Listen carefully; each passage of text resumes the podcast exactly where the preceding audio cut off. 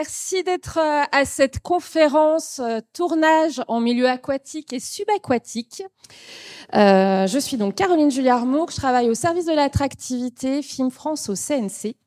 L'une de nos missions à Film France est d'accueillir les tournages internationaux. Avec le réseau des commissions du film, c'est 35 bureaux d'accueil de tournage en toute la France, métropole et outre-mer et peut-être bientôt en Polynésie française, qui sait. Euh, les commissions du film, elles sont exposantes au Production Forum. Faut pas hésiter à aller les voir. Il y a euh, la région Provence-Alpes-Côte d'Azur, Occitanie, Corse, Île-de-France, euh, Grand Est, Haute-France. Je vais pas toutes les citer, mais en tout cas, ils sont tous là. C'est les membres du réseau Film France. Et c'est avec l'une de ces commissions du film qu'on a eu l'idée de profiter du Paris Image pour faire un retour d'expérience sur les tournages en milieu aquatique et subaquatique. C'est avec la commission régionale de PACA. Et je suis donc aujourd'hui avec trois professionnels des tournages en milieu aquatique, on va dire surface, subaquatique, fond marin.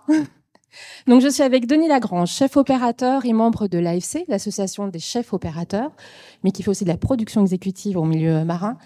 Lionel Bonnet, qui a plusieurs activités, mais aussi la coordination euh, marine, et Stéphane Flé, qui est aussi euh, coordinateur euh, marin.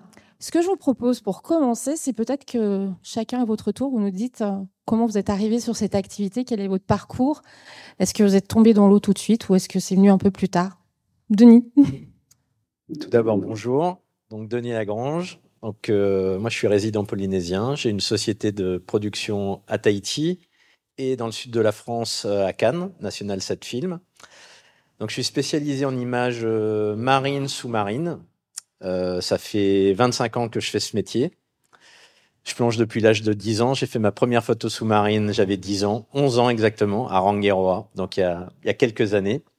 Mais la photo a toujours été voilà ma passion depuis euh, tout petit petit et la plongée s'est rajoutée à ça.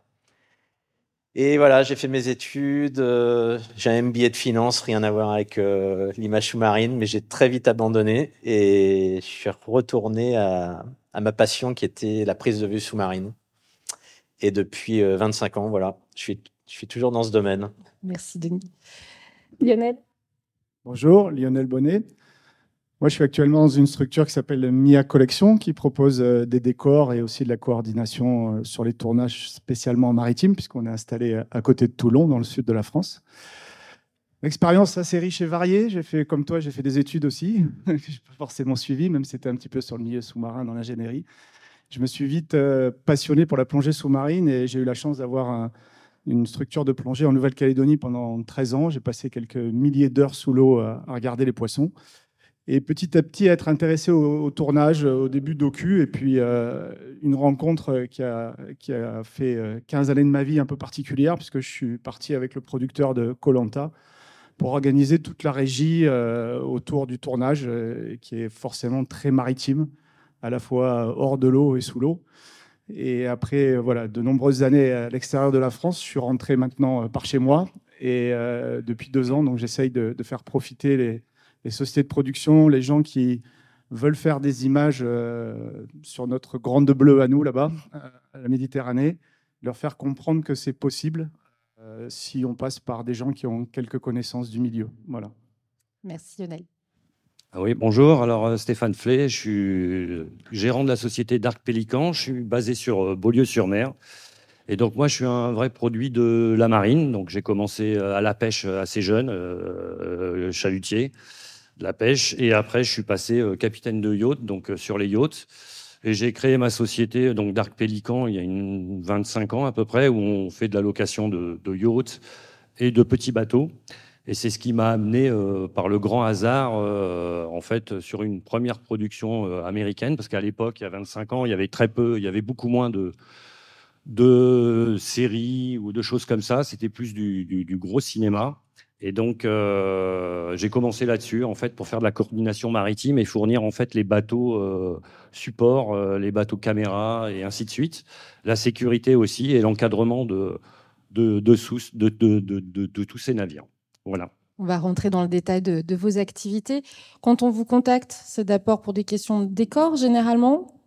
Quel type de demande? Est-ce que c'est plutôt pour une question de décor ou pour des questions d'activité, de scène, juste où il faut un milieu marin. Denis Euh, alors moi, mon activité, c'est directeur de la photo, réalisateur. Donc on me, on me contacte plutôt dans un premier temps pour réaliser des prises de vue, euh, séquences. Euh, si c'est du long métrage, souvent c'est un tout petit peu plus anecdotique. C'est quelqu'un qui va tomber à l'eau, donc ça va être quelques jours de tournage et pas l'ensemble du tournage. Il y a- des longs métrages hein, où ça se passe en grande partie sous l'eau, mais ils sont assez rares. Après les pubs, où je fais pas, c'est un- une de mes activités euh, importantes. Donc là où je réalise et où je fais toujours les images terrestres et sous-marines. Donc là, c'est pareil, c'est par rapport euh, à un projet euh, précis lié aux prises de vue sous-marines. Et puis en documentaire, voilà, qui est la, troisième activité plutôt animalière, hein, voilà, avec les anglo-saxons, souvent avec les anglais.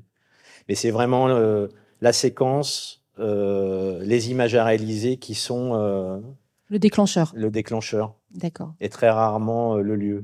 Et c'est vrai que on a la chance d'avoir une côte, surtout dans le sud de la France, qui est très attractive. Mm. On a 300 jours de soleil par an.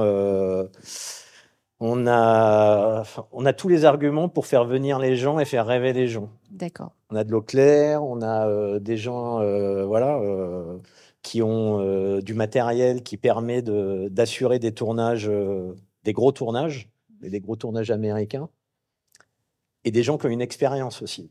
Et c'est ça, c'est important. On va revenir sur euh, ce que ça implique derrière. Première sollicitation plutôt par rapport à des décors? Alors, pas forcément, ça peut arriver.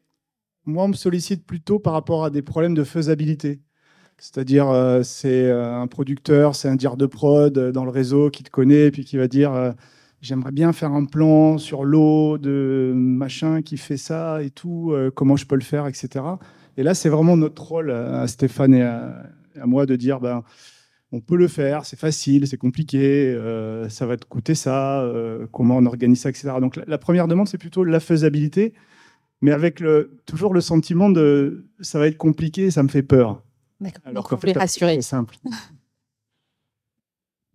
Euh, oui, ben, c'est un petit peu pareil. hein. On fait un peu le même métier, donc c'est un petit peu pareil. Bon, moi, c'est beaucoup au niveau. euh, en fait, c'est les productions qui m'appellent quand il y a un tournage. Donc, euh, en fait, c'est plus pour gérer un ensemble de choses, euh, un ensemble de matériel. Ils ont besoin de, de pas mal de navires. Donc euh, là, à ce moment-là, ils vont me contacter directement. Euh. Enfin, on se connaît tous. euh, voilà, on a un petit réseau, donc. euh, en fait, euh, notre nom ressort assez facilement et, et donc on est appelé pour, pour gérer tout ce genre de choses. Voilà. Bon, du coup, oui, en effet, tournage en milieu aquatique et subaquatique, c'est du matériel peut-être un peu particulier ou de le protéger. Qu'est-ce que ça, qu'est-ce que ça implique, par exemple, euh, une fiction, euh, quelqu'un plonge C'est une personne qui plonge, mais derrière, il y a combien de personnes et comment on achemine toute cette personne, tout ce matériel? Il y, a, il y a plusieurs cas de figure. En fait, le- quand, quand Denis fait de l'image, il y a un cadre réglementaire. En fait, à partir du moment où lui il est sous l'eau, il respire sous l'eau. On va rester en surface et après, on replonge avec euh, euh, vous, Denis. quand on est en surface, ça implique euh, que en fait, ton- ton- ton- le, le- comment dire, le, le schéma classique de tournage, en fait, il explose parce que il n'y a plus les camions, il n'y a plus euh, chaque équipe qui a son camion et son autonomie, et en fait, du coup, on devient euh, entre guillemets euh, esclave d'une toute autre organisation. Et c'est- le nœud du problème en fait quand on Mm. fait un tournage aquatique. hein. Le chef d'éco, il peut plus dire bah, je m'en vais du plateau avec mon camion au moment où je veux. Le chef machinot, il est obligé de passer par Stéphane pour appeler un bateau, tu vois, etc. Et du coup, il y a toute l'organisation qui change. C'est la grosse problématique. Combien de bateaux Du coup, il faut, il faut combien de bateaux? Ça dépend ce que tu tournes. Ouais, ça, ça dépend. hein. Ça peut être, on peut passer de, de, deux bateaux à 15 bateaux, 20 bateaux. On peut filmer, par exemple, sur euh, Riviera. On a fait des. Pendant la New Lark, c'était une course de, voiliers. Donc, euh, des gros bateaux, des gros swans de, de 60 pieds ou 70 pieds. Donc, ça fait des, des, des gros voiliers. Donc, c'était des régates euh, avec beaucoup de trafic maritime autour. Donc là, on stresse pas mal parce que pour coordonner tout ça, c'est compliqué. Euh, voilà, avec toute la sécurité qui va autour, toutes les, les bateaux cam, les bateaux vont très vite, il y a du vent, donc c'est- c'est c'est- c'est dur à gérer. Donc, il y a, il y a un camion par type de matériel. Il y a un camion caméra, il y a un camion. euh, Pardon, un camion. J'adore. Je ne suis pas encore en milieu aquatique. Un bateau. Je- Alors, généralement, euh, généralement, on a, bon, pour donner un, en gros, on a un bateau de sécu, donc qui va avoir un plongeur sécurité toujours à bord, euh, avec un skipper euh, qui est prêt à sauter à l'eau, euh, avec le matos euh, de plongée. euh, bah, ça, il en parlera plus que moi, mais c'est plus son domaine. Après, on va avoir un bateau cam généralement, donc avec une, grue caméra qui est posée dessus. Après, on va avoir généralement un bateau support avec tout ce qui est HMC, euh, tout le personnel qui est à bord euh, pour changer les acteurs et tout ça, qui lui est un peu en retrait au mouillage. Et après, on va avoir ce qu'on appelle les navettes. Donc, ils vont faire les navettes entre tous les bateaux pour pouvoir amener du matériel ou euh, la carte SD qui a été oubliée sur le quai. euh, voilà. Euh, Pourtant, on a fait les briefings, n'oubliez rien pour éviter les transferts. Mais tout ça, à chaque fois, il y a, quelque chose qui est oublié. Donc, il y a beaucoup de transferts à faire, beaucoup de choses à faire. Voilà. Quel type d'autorisation il faut? Il faut l'autorisation tournage pour filmer, mais des autorisations par rapport à ce matériel et ce transport de marchandises et d'équipes? Enfin, c'est pas de la plaisance en fait. Donc, euh, question compliquée en fait. qu'est-ce que ça Quand implique tu, es, quand tu es en mer, tu dépends de, de plein d'autorités en fait. Ça va dépendre de là où tu es. Euh, à l'origine, il y avait une administration centrale qui s'appelait les affaires maritimes. Donc c'est souvent celle à laquelle on réfère. Le problème, c'est que les affaires maritimes, maintenant, elles ont décliné pas mal de, de- de petites euh, euh, sous-directions. Moi, à Toulon, par exemple, je travaille avec la DTTM. Donc, c'est eux qui sont compétents.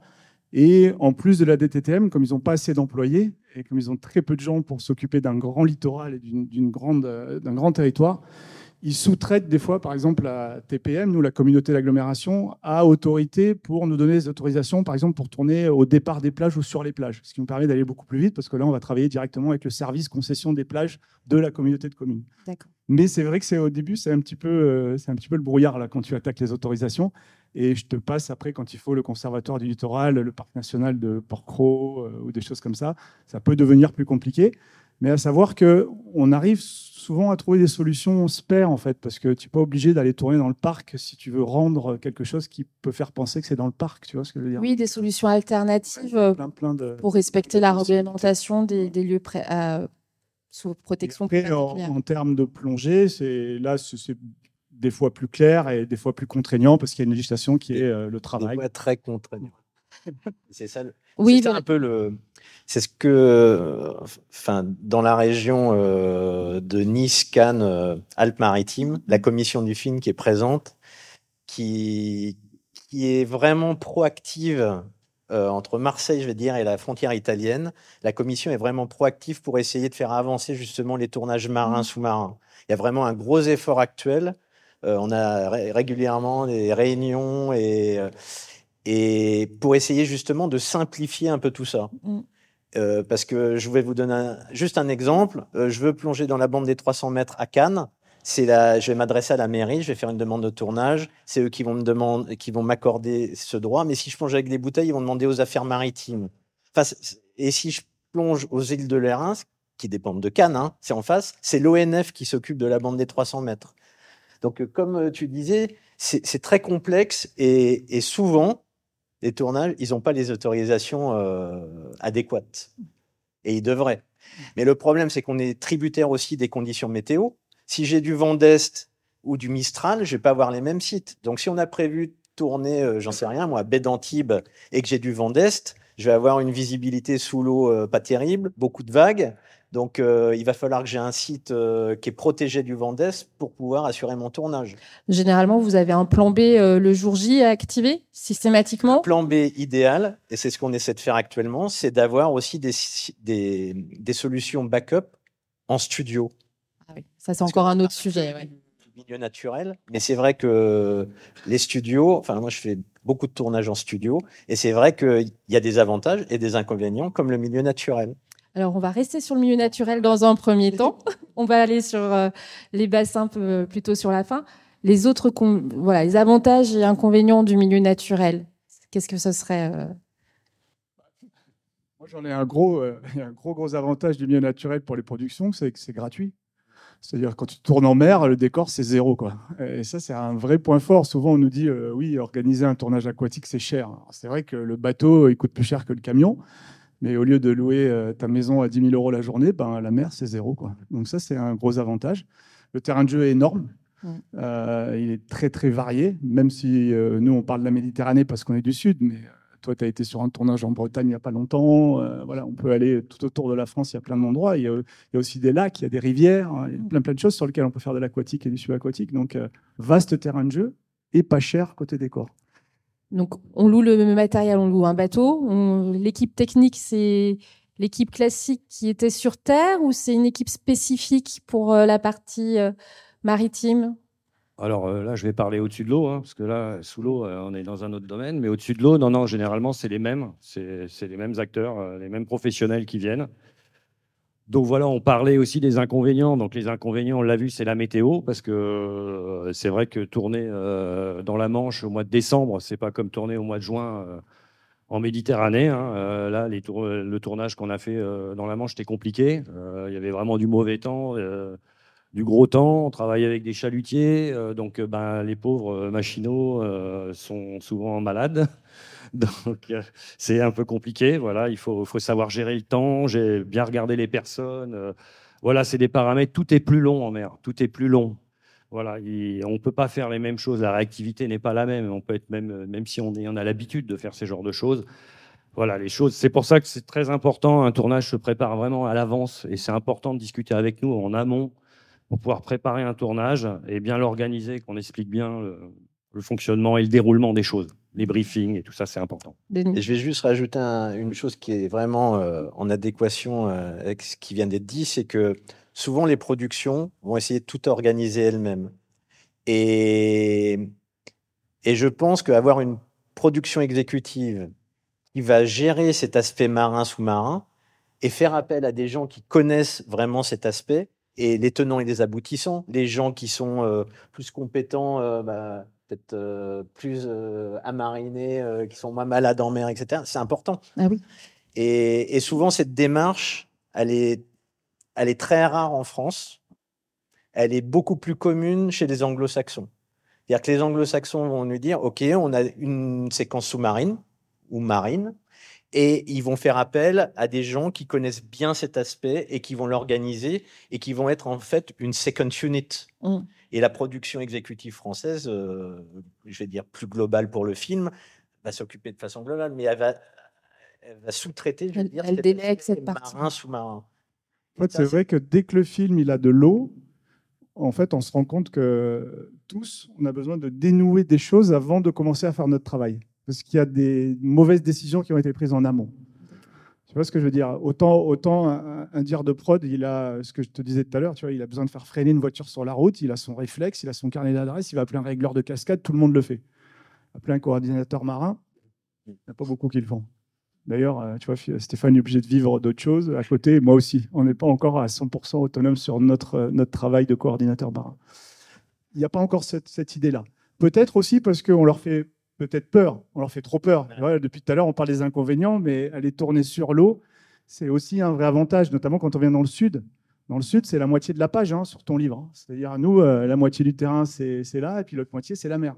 Et en fait, je crois qu'il y a, à cause de ça, beaucoup de productions, même quand elles viennent tourner euh, dans le sud, c'est pas un documentaire sur les baleines, c'est pas un truc sur les dauphins, mais c'est pas une histoire sur l'apnée, c'est pas une histoire sur la plongée. C'est sympa d'aller faire un plan dans l'eau, tu vois. Et puis, ça paraît compliqué. Euh, donc il n'y a pas que des inconvénients, c'est aussi quelque chose qu'on peut faire facilement. Moi j'ai travaillé sur un petit long métrage à Nice il y a un mois. C'était un petit long métrage, d'un million cinq de budget. Ils avaient une séquence à faire en mer, ils, se la sont faites et on se les fait avec deux bateaux. Ben oui, tu vas réduire tes navettes, tu vas faire les choses de manière différente, mais tu peux faire des choses simples sur l'eau. Ça, c'est super important. Alors, qu'est-ce qu'on fait de simple sur l'eau? Non, non, non, c'est vrai que c'est. Bah après, comme il dit, c'est, on, s'adapte euh, avec les dire de, enfin, suivant les, différentes productions, les budgets, on essaye de s'adapter.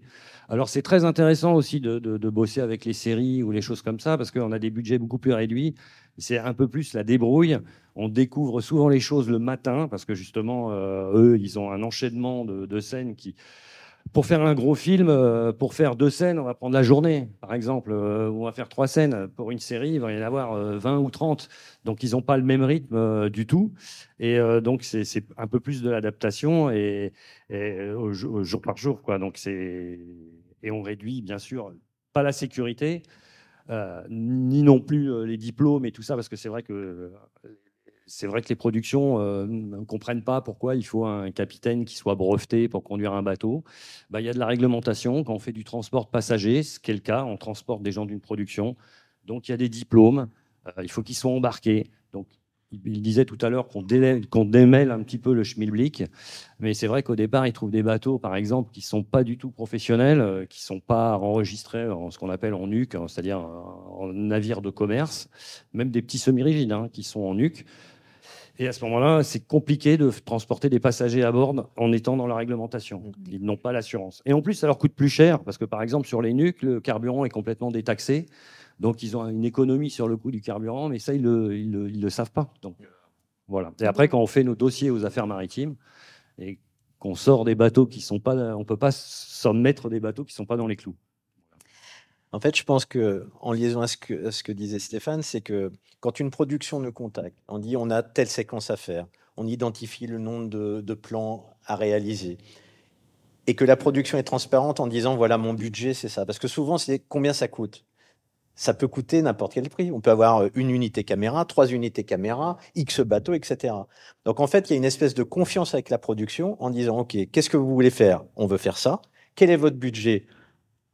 C'est tel budget. Ensuite, on fait un budget analytique avec euh, bah, tout ce qu'il y a dedans et qui correspond au budget de la production. Et en respectant au minimum tout ce qui est sécurité et autorisation. Voilà. La sécurité étant euh, voilà essentielle. Et souvent, la sécurité, en prise de vue sous-marine, on pense à la plongée, c'est dangereux, etc. En général, le plus dangereux, c'est tout ce qui est lié au bateau, au trafic maritime. Les bateaux qui font les navettes. Donc, avoir un superviseur de la sécurité, euh, que ce soit pour euh, tout ce qui est en surface, les bateaux de surface, mais aussi sous-marins, savoir combien il y a de personnes sous l'eau. Des fois, il y en a qui, sont sous l'eau, qui remontent sur les bateaux, savoir combien on a de personnes sous l'eau, combien de gens vont aller à l'eau. Enfin, il faut quelqu'un qui s'occupe de tout ça. Donc, cette sécurité, elle est essentielle. Et en fonction du budget, ben, on va adapter la logistique euh, en fonction de ce budget. En sécurité euh, surface, là, je rebondis sur euh, ce qui a été dit précédemment, c'est gratuit. Ça veut dire qu'on n'est pas tout seul sur la mer. Comment ça se passe avec les autres usagers? On, on, vend tous pas la mer, par exemple. Alors, si, on, a la possibilité. si, on, a une possibilité avec les affaires maritimes d'avoir une zone, une zone c'est compliqué à mettre en place, mais on peut le faire. C'est-à-dire qu'on a une zone réservée. C'est-à-dire on peut le faire. Ça peut se faire. Ça peut se faire. Alors c'est compliqué, ça prend du temps parce que il faut qu'il y ait un avis à tous les navigateurs qui soit émis, un arrêté préfectoral qui est posé, et là on peut euh, enfin, privatiser une zone. Bien sûr, on ne le fait pas au mois d'août au milieu de la baie de Saint-Tropez, ça ne marchera pas. Et vous la matérialisez comment cette zone sécurisée? Alors, elle est matérialisée par des points GPS. C'est des points GPS. Voilà, il y a quatre points GPS. Ça va nous sécuriser une, zone, donc qui sera pour nous. Donc, on a ce qu'on appelle des bateaux, euh, bateaux police, euh, en fait, qui font, euh, qui vont présenter l'arrêté à tous les tous les navigateurs qui veulent arriver et mouiller leur encre, mettre leur mouillage et passer la journée. Donc voilà, il y a quelqu'un qui, qui s'occupe de ça. Et là, on peut essayer de privatiser une petite zone. Donc, ça marche pas tout le temps. Voilà, euh, il faut le faire dans des zones, euh, c'est pas au mois de juillet, au mois d'août, c'est ce que je disais, euh, dans des endroits qui sont très très fréquentés, mais ça peut se faire. Après, c'est la gentillesse, mettre quelqu'un, savoir de mettre quelqu'un sur un zodiaque gentiment pour aller expliquer qu'on fait un tournage, si ça les dérange pas d'aller un petit peu plus loin. Et voilà, dans une demi-heure, la séquence sera finie, pourront passer, voilà. Et des fois, ça plaît aussi parce que et ils disent ah bah, en fait c'est pas mal, laisse-le le bateau. Il, en fait c'est bien. Voilà. Et en fait ils sont contents de l'avoir. Donc euh, on, voilà, on s'adapte. Exactement l'exemple de ce tournage. C'était vous voyez le petit kayak rouge là? C'est quelqu'un qui, qui, se promenait au bord. Euh, on n'avait pas de, de, zone, de zone bloquée par les AFMAR. Et donc on faisait notre police nous-mêmes. Bah, le gars, il est arrivé avec son, kayak. Euh, moi, je préviens le, premier assistant en disant Attends, il y a un kayak qui passe dans le champ. Il fait Non, on bouge pas, justement, on a besoin d'un kayak, c'est bien, il va rester. Le mec, il est resté là, regardez, on l'a mis sur le bateau, il en a à manger, son kayak est resté là, et voilà, il est passé sur Netflix, il est content. Parfait. Et en sécurité, euh, quand on allie euh, aquatique et subaquatique, c'est un élément complémentaire? Qu'est-ce qui, c'est pas complémentaire. Enfin, complémentaire, supplémentaire, pardon. C'est obligatoire. Mais euh, je vais dire tout cet aspect euh, de sécurité.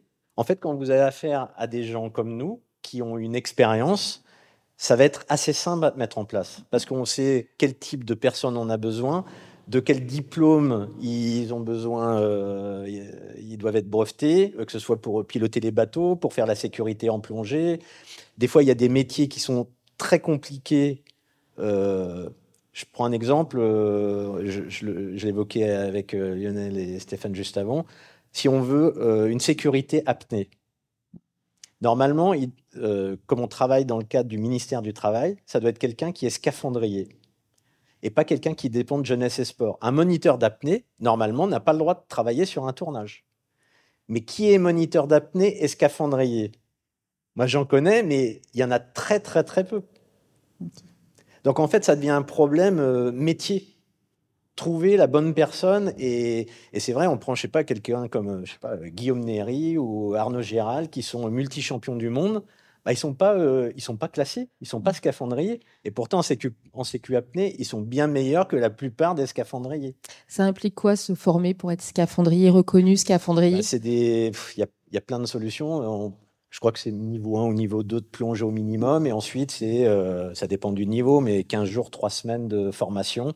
Et c'est pas parce qu'on a 15 jours ou 3 semaines de formation ou un mois de formation qu'on est un plongeur aguerri. Mmh. Et puis, euh, plongeur aguerri, on peut avoir plongé uniquement en Méditerranée, mais si on a de la plongée sous glace ou en grotte, c'est une autre expertise. Donc, il y a des gens qui sont plus ou moins spécialisés euh, dans certains types de plongée. En studio, c'est pareil, c'est très spécifique. Alors, il y a des diplômes qui sont adaptés, par exemple, euh, je vois mon chef électro, il est, on appelle ça classe zéro. Donc c'est une formation, une semaine, il faut être niveau 2, euh, et on a une semaine de formation, ou 15 jours, je sais plus. Mais voilà, il a droit de travailler en milieu hyperbar. Mais dans l'absolu, est-ce qu'il a pris énormément durant cette formation? Sa formation n'était pas dédiée à la lumière sous l'eau. C'est voilà, on a le diplôme qui nous permet de travailler. Mais dans les faits, c'est en travaillant sur des tournages et des travails en studio où il y a des gros décors. Il n'y a pas énormément, il y a pas énormément de gens qui font ce type de tournage parce que ça coûte cher, et que voilà, c'est assez rare. Donc après, c'est quand on est dans ce milieu, on est appelé, comme on, est identifié comme quelqu'un qui a fait des tournages avec des fonds verts, des fonds bleus, des, des décors, on va être appelé sur d'autres tournages. Donc on fait notre expérience comme ça. Et les techniciens qui travaillent sur ce type de tournage, ben, en général, ben, ils suivent toute l'équipe. Et, et après, ce qui est important, c'est de former des nouvelles personnes. Euh, progressivement. Mais la sécurité, je vais dire, quand on fait appel, et c'est ce qui est très important, et c'est le message qu'il faudrait faire passer aux productions, c'est faire appel à des gens comme nous qui ont une expertise. Et on gagne énormément de temps. Tout le monde gagne du temps. Et comme le temps, c'est de l'argent, bah, autant mettre l'argent dans le tournage. C'est gagnant-gagnant. Des choses à rajouter sur la sécurité euh, maritime? Non, non, c'est surtout quand. Euh, enfin, je veux, je veux pas faire peur, mais moi, je, enfin, ça fait 30 ans que je fais ce métier euh, et aussi euh, dans la plaisance et dans le professionnel. Et au niveau des assurances, quoi, ça veut dire que si on fait quelque chose qui n'est pas dans les clous, ben, s'il y a du corporel, ben, les prods sont pas assurés. Même s'ils ont une assurance pour le tournage, quand ils sont en mer, c'est différent, c'est à terre, c'est complètement autre chose. Ils sont en mer. c'est Donc, au niveau des assurances, il faut, faut faire attention. Voilà, il faut. Et en parlant des assurances, quand je compare des tournages anglo-saxons et français, la démarche, et ça va évoluer, hein, est complètement différente. Vous avez un tournage de une journée avec des anglo-saxons, c'est un mois de préparation pour faire le risk assessment. Le risk assessment, en France, c'est inconnu au bataillon. Oui, c'est quoi? L'évaluation de tous les risques euh, liés à l'activité. Donc, euh, s'il y a des prises de vue marines, sous-marines et aériennes, c'est euh, évaluer le risque du drone qui peut tomber sur un bateau. C'est les pollutions. Là, j'ai fait un tournage il n'y a pas si longtemps. Il y a une rupture de canalisation qui empêchait de plonger dans une baie. Donc, on a été obligé de repousser le tournage. On avait fait quatre tournages auparavant sur ce même site pour cette même production, mais c'était réparti sur un an et demi. Donc, le tournage a été annulé lorsqu'il y a eu la rupture de canalisation on a fait le tournage deux mois après. On a rajouté dans le risk assessment, en cas de rupture de canalisation, qui est-ce qui avertit qu'il y a un risque de pollution euh, Comment ils étaient prêts à faire des analyses avant le tournage? Enfin, ça devient, ça devient très compliqué. Faire l'analyse une semaine avant, il faut, il faut au moins une semaine. Mmh. Et puis la canalisation, elle peut casser éventuellement une. Donc qui est-ce qui avertit Est-ce que c'est la préfecture? Est-ce que c'est le ministère? Enfin là, c'était en Polynésie. Est-ce que c'est le ministère de l'environnement? Enfin, donc le risque assessment, c'est assessment, c'est vraiment tout. On est dans la précision de tous les risques qui sont encourus sur euh, un tournage. Vraiment un plan de prévention des risques. Exactement. Et voilà, et, je rebondis sur ce qu'il ce qui vient de dire. Et souvent, en fait, quand on fait des tournées, des tournages comme ça en mer, on va, on va, on va multiplier les paramètres. C'est-à-dire que là, on a fait par exemple un film avec des avions de chasse euh, dans, au large de Toulon, donc, euh, qui est une zone militaire, euh, avec des bateaux qui étaient sur l'eau, donc qui filmaient les avions de chasse. C'est ça, je crois. Ouais, c'est ça. Mais là, j'ai pas mis les avions parce que on peut pas, le film n'est pas sorti, donc c'est secret défense pour l'instant.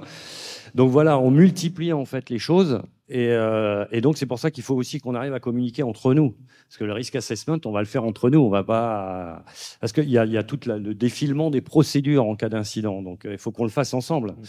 Voilà, parce que lui, il va s'occuper de la procédure euh, au niveau, les, les, premiers soins, la, première procédure au niveau euh, sous-marin. Et nous, on va suivre la procédure après au niveau du cross et tout ça, euh, enfin des services spécialisés dans le sauvetage. Voilà. Et par rapport au, casting, les, comédiens ne sont peut-être pas tous à l'aise avec les scènes aquatiques. Vous, vous êtes amené à travailler sur la préparation des, des comédiens ou des comédiennes?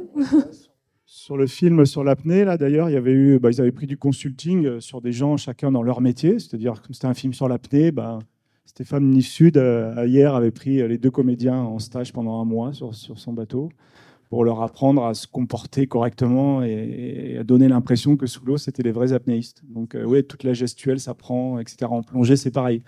Moi, ça m'est arrivé de faire des formations à des comédiens ou, euh, des figurants pour qu'ils aient la bonne attitude, la bonne position dans l'eau, la bonne flottabilité, etc. Ça, peut se préparer. Ouais. Je rebondis aussi, excusez-moi. C'est qu'on a fait un film euh, en Corse là, il y a peu, très peu de temps. Voilà. Euh, et voilà, il y en avait donc une actrice qui, avait une scène de plongée, donc assez longue quand même. Doit savoir qu'en Corse, l'eau est quand même assez froide au mois de décembre. Euh, petite combinaison, parce que ils voient ça, euh, donc euh, sur le script, ils voient ça au mois de juillet, donc combinaison 6 mm, donc plonger longtemps dans l'eau, c'est compliqué. Donc elle avait une doublure, et donc c'était donc l'équipe de la production qui avait pris cette doublure. C'était une cascadeuse très gentille, hein, qui venait de Paris, mais en fait elle avait un niveau 2, donc elle était cascadeuse, mais niveau 2 de plongée, donc c'est un tout petit niveau. Donc déjà, elle n'aurait pas eu le droit de travailler, on est d'accord, si, dans ce cadre-là.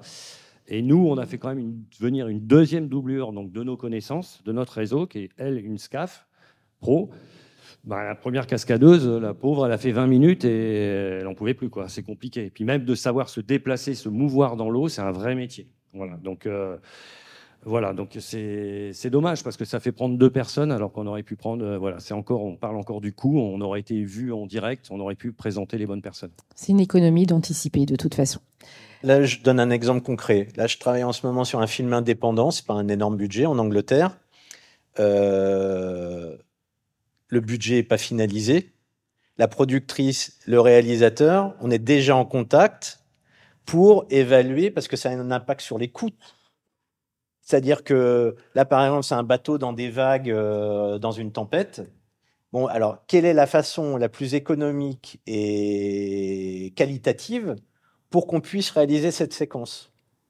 Donc, euh, est-ce qu'on fait ça sur un dry dock? Est-ce qu'on fait ça dans un studio euh, marin avec des projections d'eau? Est-ce qu'on fait... Euh, enfin, il y, a plein d'options. Est-ce qu'on construit un bassin qu'on va mettre dans un hangar plutôt que d'aller à Pinewood, où ça va coûter une fortune, et il n'y a pas de budget? Donc, en fait, c'est dès le départ, en fonction de la séquence qui est écrite, il n'y a pas de storyboard, comment on peut faire, parce que la productrice a besoin d'établir un budget. Donc, euh, en fait, je travaille main dans la main avec elle pour, que, pour l'aider à ce que son film soit financé. Donc là, ouais, ouais, bien sûr. Oui, parce que le réalisateur ou la réalisatrice, euh, c'est l'aspect artistique, donc il doit ou elle doit valider euh, le fait qu'il y a plus de VFX ou moins. Est-ce qu'on on crée des vraies vagues et des vraies projections d'eau, ou est-ce que voilà, on fait plus de VFX et on est, on est sur c'est les effets visuels. Les, effets visuels. Mm. Donc en fait, c'est une vraie collaboration, mais bien en amont du, euh, du tournage.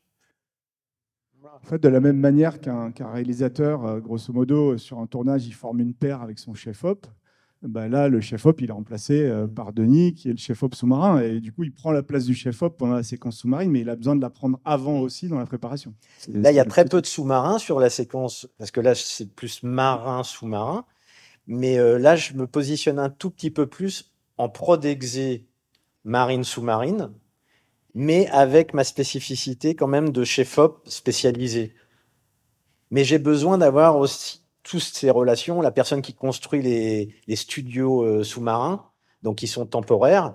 Bon, bah voilà, cette personne, euh, moi, je sais pas construire un studio sous-marin, enfin, un bassin euh, temporaire. Le temps passe. J'ai encore deux, trois questions pour nos invités. Pour les, détails, on pourra continuer la conversation après. Merci. Vous avez évoqué quelque chose sous-marin et pas sous-marin. Là, on a une photo où vous n'êtes pas en, sous-marin. Généralement, vos prises de vue sous-marines, pourquoi sous-marin? Pourquoi plutôt là comme ça avec euh, des caméras spécifiques? Quel, euh, quel, matériel vous privilégiez? Dans quel cadre? Quels sont les critères de choix? Justement, c'est en, fonction, en fonction de la demande de la réalisatrice, du réalisateur et de la production.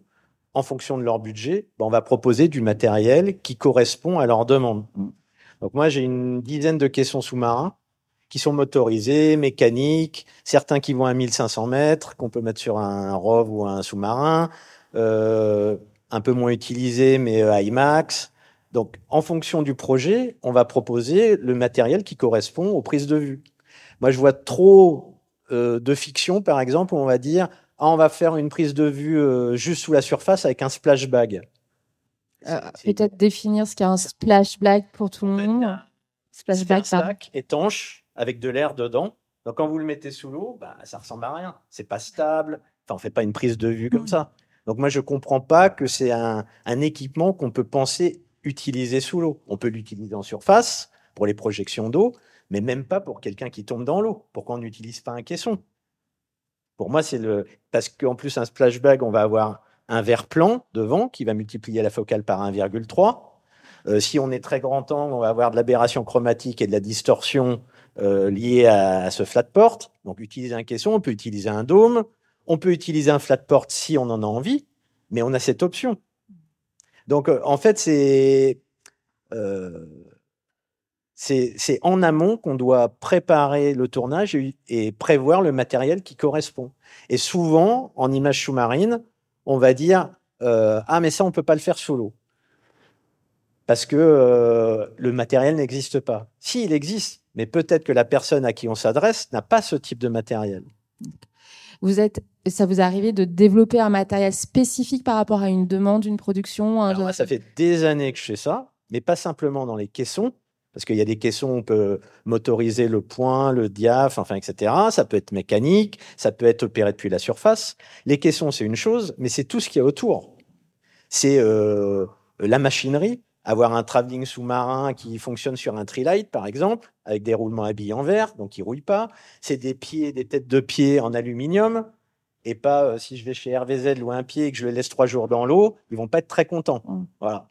Donc moi j'ai du matériel par exemple spécifique qui a été développé et voilà qui est dédié au, monde sous-marin. Mais c'est pas uniquement ça, c'est aussi communiquer sous l'eau. Comment vous faites? Alors, bah, avec des masses faciaux euh, émetteurs-récepteurs, mais c'est aussi, par exemple, euh, un haut-parleur sous-marin. Donc, euh, moi, par exemple, quand j'ai un set sous-marin, j'ai deux moyens de communication. J'ai le, le haut-parleur sous-marin où l'assistant réalisateur ou réalisateur communique avec les modèles, les mannequins, les comédiens. Donc, tout le monde entend et la communication est dédiée aux comédiens et comédiennes. Et après un système qui est, est lié que aux techniciens, avec des masses faciaux et des récepteurs, donc les comédiens n'entendent pas, ils n'ont pas besoin de connaître l'aspect technique. Déjà, c'est compliqué sous l'eau d'écouter ce qu'on nous dit. Donc si on mélange les informations techniques et les directions d'acteurs, ça va être très compliqué.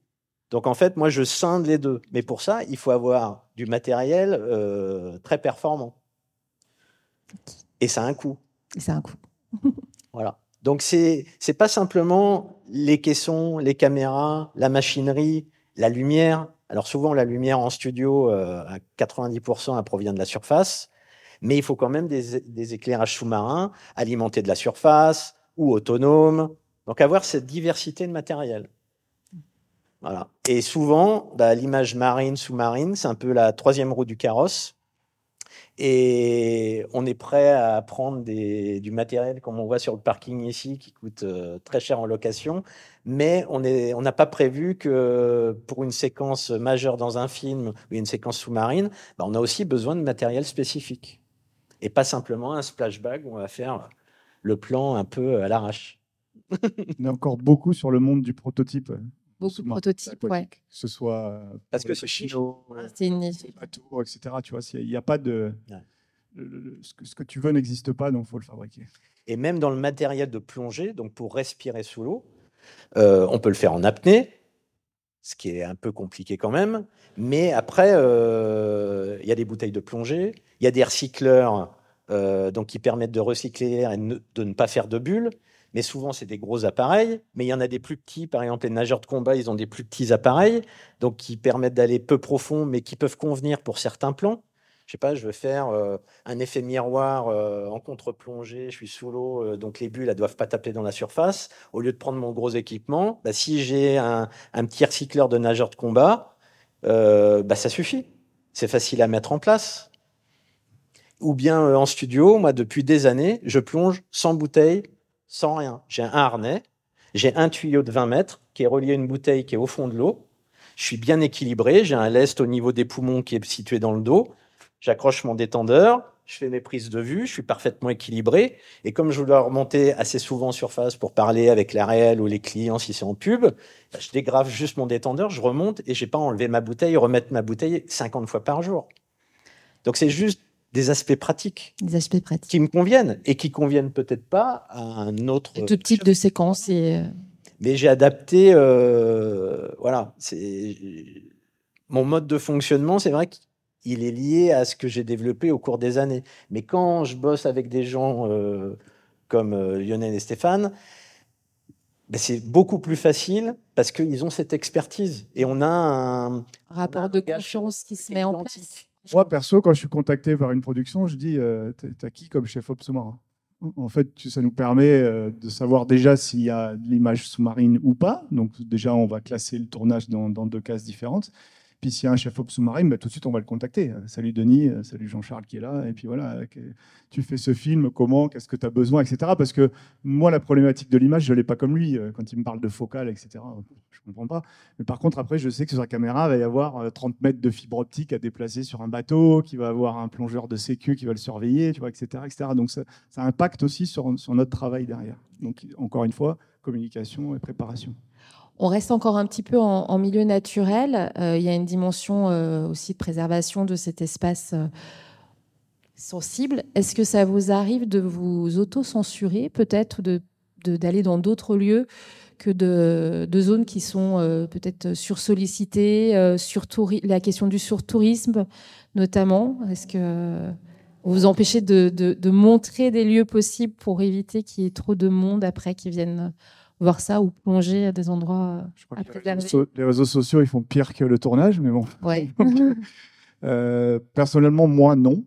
Euh, après, je m'auto-censure, par exemple, sur des endroits où je sais que techniquement, on va pas, ça ne va pas le faire côté écologique. C'est-à-dire que je vais avoir besoin d'aller foutre 50 encres dans la Posidonie, ça va me déranger. Euh, donc du coup, bah, je vais dire, bah là non, je vais donc, oui, poser cet endroit-là. Donc côté écologique, oui. Côté, côté, image, côté touristique, non. D'accord, vraiment sur la, préservation de l'espace, qui est votre outil de travail aussi. Euh. Oui, tout à fait. sans ça, on ne fait pas grand-chose. On ne sert pas à grand-chose. Non, non, c'est sûr qu'on fait attention. Euh, on, bah, on regarde beaucoup. Le, on fait déjà, quand c'est de la plongée, généralement, il y a du repérage. On voit s'il y a beaucoup de vie, euh, beaucoup de beaucoup de vie. S'il y, a beaucoup de choses à faire. Euh, là, on tournait dans des grottes, donc euh, dans des grottes, il peut y avoir un peu de corail, il peut y avoir un peu. Donc il faut, voilà, on va refuser de, quand il y a trop de mouvements, trop de personnes, on va refuser des zones. Oui, c'est sûr. Et quelquefois, moi, ça m'est arrivé sur des longs métrages américains, c'est que les acteurs, à cause des assurances liées aux acteurs, ils doivent évoluer, je sais pas, dans un environnement de corail en fait, les doublures vont évoluer éventuellement dans cet environnement de corail, mais les acteurs, ils vont être sur un fond de sable euh, et tout le corail va être fait en post-prod. Donc, euh, souvent les décors, c'est vrai que pour pas que les gens se blessent, etc., on va essayer d'éviter euh, d'aller dans des endroits qu'on risquerait d'abîmer. Mais les Posidonies, c'est un bon exemple, parce que baie d'Antibes, par exemple, il n'y a que des Posidonies. Donc c'est vrai que si on a plein de bateaux et qu'on ancre partout, bah, ça va avoir un impact sur les Posidonies. Donc essayer de trouver un autre endroit où il y a moins de Posidonies, ou, d'autres techniques. Après, euh, voilà, avec un peu de préparation. Moi, j'ai tourné les endroits, il y a les posidonies, mais on va aller trouver la tâche de sable et puis aller mettre un mouillage, un bloc de béton à l'avance, etc. Mais c'est toujours pareil. C'est voilà. anticipé, planifié. Je pense qu'on fera une conférence spécifique sur les tournages euh, en, bassin, parce que le temps passe déjà malheureusement. Mais euh, c'est des, des, alternatives quand on ne peut pas tourner en milieu naturel, de faire des choses qui sont plus adaptées en bassin. Oui, bien sûr. Je vous laisse et je pour en euh, parler et puis euh, pas laisser la, question euh, des questions de la salle. Je voulais juste compléter. Ça, c'est une image qui a été faite en Polynésie. C'était pour Blue Planet, donc du documentaire. Et moi, j'ai demandé à la production. Alors, ça sert ou ça sert à rien. Hein, je ne sais pas si ça sert à quelque chose, mais j'avais demandé à la production pour le comportement qu'on filmait de ne pas mentionner le lieu, de dire Polynésie, mais pas le lieu exact. Parce que là, c'était une scène de reproduction. Et vous pouvez regarder dans le making-of, tout ça, il n'est pas mentionné le lieu. Alors après, via les réseaux sociaux, etc., on va réussir à trouver le lieu. Les curieux trouveront toujours. Euh, je fais cette demande parce que, bah oui, si on en fait la pub, il y aura plus de monde et c'est des endroits qui sont quand même euh, vraiment à protéger. Et on ne peut pas avoir des milliers de touristes qui débarquent euh, chaque jour. Donc je pense que c'est aussi un peu important quand on peut limiter, se garder ces petits endroits pour nous. Je ces petits trésors. Un peu égoïste. Lionel, tous les Tu sais, pour le, pour le studio, il y a à boire et à manger, c'est un vrai, vrai sujet, le, studio de tournage sous-marin. Mais pas forcément, il n'y a, a, pas que des avantages. Hein. Je discutais avec Jean-Charles juste avant, euh, qui rentre du studio de Belgique et qui me disait Putain, je suis allé dans un studio, ça a coûté euh, des centaines de milliers d'euros euh, à tourner, alors que j'aurais pu faire la moitié de ce que j'ai fait chez moi à Marseille. Ah bah, et donc, tu vois, les milieux naturels, il ne faut pas, faut pas dire qu'il y a plein de choses qu'on peut faire sous l'eau et sur l'eau avant d'aller dans le studio. Bah, alors, avant de conclure, Jean-Charles, je vous, invite euh, à, venir. Jean-Charles Granger. Grangeon. Je, confonds avec un réalisateur, désolé, excusez-moi, Jean-Charles. Euh, merci. je suis chef opérateur, je fais aussi la production exécutive marine et sous-marine depuis 14 ans dans le sud de la France. donc avec un profil très similaire à celui de, de Denis, justement, on pourrait parler de cet endroit parce que c'est vrai que j'ai aussi tourné euh, là. Je voulais juste rebondir en fait euh, avant de parler de, studio sur, la question euh, des, espaces et du fait de l'impact négatif qu'on peut avoir dessus. Aujourd'hui, il y a aussi parfois l'inverse, c'est-à-dire qu'il m'est arrivé typiquement sur Goldange de mettre un plongeur à disposition pour enlever les plastiques qui dérivaient dans le champ. C'était à Cassis. et en fait, il y a un plongeur qui était là, trois mètres avant le cadre, pour aller attraper tous les plastiques qui dérivaient avec le courant dans le champ. Ce sont des choses qui arrivent aujourd'hui et c'est vrai que c'est quand même important. Moi, j'en ai parlé à la prod et c'est quelque chose que je fais remonter un maximum auprès de la production, aussi pour les sensibiliser. Faire remonter aussi l'impact carbone des tournages parce que quand on a beaucoup de bateaux, je pense que c'est important qu'ils soient au courant que euh, tout ce qui est mis en place, en fait, quelque part, a un coût carbone pour réfléchir aux, moyens qui sont déployés, je pense. Et votre expérience alors? Donc sur le studio, alors pour préciser en fait, je suis pas allé au studio en Belgique. Je devais y aller en fait, mais bon, l'organisation a fait en fait que euh, donc j'ai pas pu aller sur place. Par contre, on a eu trois jours de tournage globalement euh, en Corse avec un décor naturel qui était super beau, euh, une belle météo, ouais, mais c'est pas que de la chance. Moi, ça fait, je sais pas, je dois avoir, je pense, une soixantaine de tournages, euh, de tournages fiction euh, en Méditerranée. C'est des enjeux en fait financiers qui sont toujours très importants.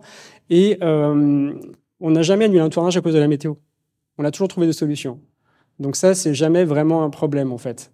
quand l'eau est à 14 degrés et que l'actrice ou l'acteur, en fait, en effet, est en maillot de bain, ça nous est arrivé aussi. Ben, on fait de la préparation d'acteurs pouvoir leur permettre. Et généralement, c'est une super expérience, c'est-à-dire qu'ils sortent de ça avec euh, un bon souvenir. On peut pas tout faire, mais on peut quand même étendre un maximum le champ d'opération en mer. C'est quelque chose que j'adore faire personnellement. Et, euh, et, après en studio, il y a d'autres. Euh, il y a bien sûr, c'est un, un, outil, c'est un super outil qui a un coût globalement. si je me trompe pas, environ 10 à 15 fois le coût en fait d'un tournage d'un tournage en milieu naturel. donc on peut se poser la question quand même où est-ce qu'on met nos billes sur un tournage, surtout quand les les prods arrivent et nous disent qu'ils sont en déficit sur le projet. Bon, on peut réfléchir un petit peu en amont sur comment faire les choses et de manière intelligente, tout en sachant en effet que les studios restent très très bons outils. Après, petite parenthèse quand même, euh, moi je trouve que le studio, c'est très. Il y a certains tournages qui ne peuvent être faits qu'en studio.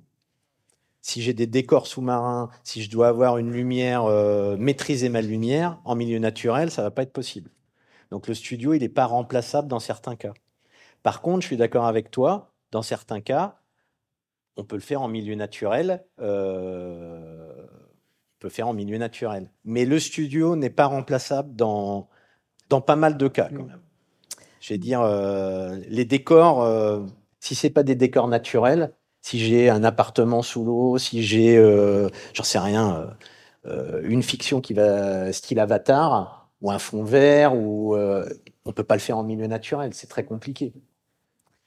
Donc les deux sont les deux sont importants. Mais les coûts, il y a aussi, euh, je voulais juste les coûts parce que c'est important, parce que les prods, ça leur fait peur. Euh, il y a des studios style, euh, je donne pas le studio en, en, Belgique, mais je donne Pinewood. Pinewood, c'est un des plus chers, comme la Belgique. Mais il y a des studios ailleurs, notamment en Europe de l'Est, Bulgarie, Roumanie, Hongrie, où moi je vais tourner assez régulièrement. C'est pas du tout les mêmes coûts. Hein. Oui, c'est pas les mêmes services non plus, mais c'est vrai qu'on fait pas les mêmes choses en fonction des studios, des milieux naturels. Quand il y a du mouvement d'eau, du décor, qui la lumière maîtrisée, on pourra difficilement le faire en mer. C'est sûr. Mais les prix des studios, il y a des différences énormes entre certains studios. Bien sûr, il y a des facilités dans certains studios, pas nous en Belgique, qu'on n'a pas euh, en Hongrie euh, dans certains. Et en tout cas, on n'a on pas de bassin là actuellement euh, en France. J'ai le temps que pour une question, désolé, éventuellement de la salle, sinon alors, je prends une question, monsieur. Je, vous invite à parler fort et je la reformulerai. Bonjour, merci beaucoup. C'est passionnant. Euh, j'avais juste, euh, j'avais deux questions. La première, c'est pour le tournage avec les mammifères marins, par exemple, s'il y a une séquence avec un, un, personnage euh, qui doit approcher un dauphin, nager avec un dauphin, par exemple.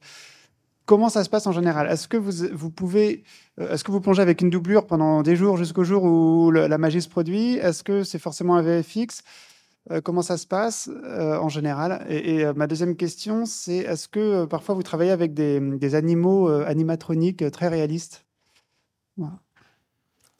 Alors déjà, il faut savoir si c'est du documentaire ou de la fiction. La fiction. La fiction, d'accord. Donc, bah, ça dépend. Mais moi, j'ai fait les deux. J'ai fait des pelures d'animaux où on filme le comédien ou la comédienne sur fond vert et voilà, euh, on fait de la post-prod. Après, ça peut être, euh, mais c'est plus en documentaire, c'est avec des vraies personnes, mais ça demande, si on veut faire par exemple un apnéiste avec une baleine, ou avec des globicéphales au large de Nice, par exemple, avec les autorisations, bien sûr, euh, ça peut demander des jours et des jours. Donc, c'est très variable. Et après, dans certains cas, mais de moins en moins, euh, ça a été fait dans des, des endroits euh, clos où il y a des dauphins et des cétacés. Et ça pour, euh, pour des films connus. Hein. Mais c'est vrai que les, les, les autorisations en Méditerranée, vous pouvez d'emblée oublier. C'est-à-dire que pour l'avoir fait sur du documentaire, c'est déjà très compliqué. Sur des documentaires qui sont complètement dédiés en fait à la préservation des cétacés, c'est une démarche qui est extrêmement longue et ça, les, l'objet fiction ne rentre pas dans le dans surtout et surtout de faire intervenir un humain avec un cétacé. Ça c'est interdit en Méditerranée, tout simplement. Donc euh, globalement, il y a d'autres manières de travailler. C'est vrai qu'on peut faire, on peut travailler en VFX, euh, travailler, comme comme Denis vient de le dire de toute façon, euh, en effet, de travailler de la banque d'images et d'aller chercher en fait les plans pour pouvoir créer du champ contre champ et penser le scénario différemment aussi, quoi. Euh, le milieu clos, après, c'est des questions éthiques, ça dépend de chacun. C'est vrai que euh, les questions se posent. Les VFX sont peut-être euh, peut-être les meilleurs nos meilleurs amis dans cette direction-là pour les pour les temps à venir. Juste une petite parenthèse. Donc en France, on a aussi des territoires d'outre-mer des pays d'outre-mer, dont la Polynésie. Moi, je suis basé une partie de l'année en Polynésie. En Polynésie, on a des autorisations, donc il faut faire une demande euh, spécifique, mais on a le droit de filmer les gens et les, anim et, les mammifères marins euh, ensemble. Pélagos, c'est un peu spécifique au départ de la France, pas au départ de l'Italie, c'est un peu différent, ce qui n'est pas trop normal. Mais en Polynésie, c'est une possibilité. Dauphin, baleine, avec autorisation de la direction de l'environnement. Merci. Bah, en fait, les... Euh, moi, par exemple, j'ai l'autorisation. Et après, euh, exemple de Extrapolation, qui est une série pour Apple. Euh, il y a des images de baleines à bosse réelles et des images qui ont été faites en, en 3D à partir d'images réelles. Donc modifier un peu en, termes d'images réelles. C'est dans l'épisode 3 et je sais plus. Voilà. Est-ce que tu peux me permettre une toute petite question? Euh, Désolée, il y a une conférence qui doit suivre. Euh, je vous invite à, on, peut continuer euh, pendant quelques minutes à la sortie. J'ai juste un petit mot de conclusion. Excusez-moi avant d'applaudir euh, ces messieurs. Merci aussi à Jean-Charles de nous avoir rejoints. Le maître mot en conclusion, c'est anticiper. Et pour information, ceux qui sont intéressés par ces spécificités et à mieux connaître les possibilités de tournage en milieu aquatique et subaquatique, la commission régionale de Provence-Alpes-Côte d'Azur, avec son réseau des bureaux d'accueil des tournages ici présents, Yamina Lamara, Camille Ferret des Alpes-Maritimes, organise en octobre un sur ces thématiques-là en collaboration avec ces professionnels euh, qui maîtrisent parfaitement ces sujets. Merci pour votre attention et merci messieurs.